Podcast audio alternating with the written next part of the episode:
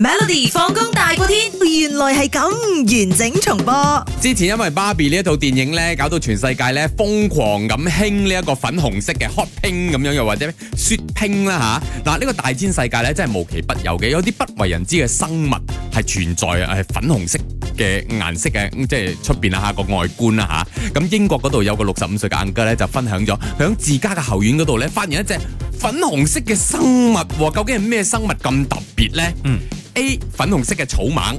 ，B 粉紅色嘅眼鏡蛇，C 粉紅色毛嘅雞，D 粉紅色眼嘅鹿。OK，嗱，有人話誒粉紅色嘅蛇啦，粉紅色嘅草蜢啦嗯咁樣，嗯嗯咁我就揀咗粉紅色羽毛嘅雞，雞啊，係啦點解因為我覺得你係好 Barbie 噶嘛，啊個粉感覺紅色嘛？係咯，咁突然間有個粉紅色毛嘅雞，我覺得好係咯，好 Barbie。好好 reasonable 係咪？係啊應該係有隻粉紅色毛嘅，但因為係雞雞都都係，係如果你話碌個眼粉紅色嘅話，嗯嗯就好唔 Barbie 咗。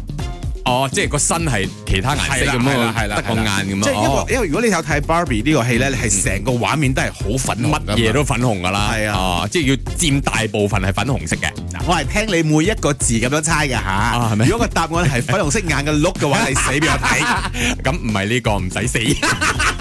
OK，我開估啦，真正嘅答案呢係粉紅色嘅草蜢，係係係好特別嘅，因為一般嚟呢，我哋都係反白眼我哋都係見到綠色啊，又或者 brown colour 啦，再唔係一開個翼飛嘅時候呢，係紅色，好恐怖。我成日我花園都有嘅，好恐怖，唔知點解你攞望去笠佢，佢就係向你塊面嗰度飛過嚟嘅，非常之恐怖。嗱，由於呢一個粉紅色嘅草蜢呢，佢係呢一個基因突變而而成㗎啦吓，咁佢外表好鮮豔啦，粉紅色啦，代表佢生存唔耐嘅，因為捕獵者呢，即係食佢食草蜢嘅一啲誒、呃野獸啊，鷹又好，雀仔又好，咩都好啦，好容易見到佢啊。哦你話青色佢好容易匿嘛？咁呢一種基因突變嘅咧，佢時間都活唔長噶啦，有得見就見啦。佢哋話誒百分之一個 percent 有機會見到呢一種基因突變嘅草蜢啫。哦咁跟住亦都有 Bug Life 嘅工作人員講啦，佢話呢個叫做紅斑症嘅草蜢，其實佢係一種病嚟嘅，佢嘅紅色素過多，黑色素分泌不足，所以導致成咁樣。佢呢啲係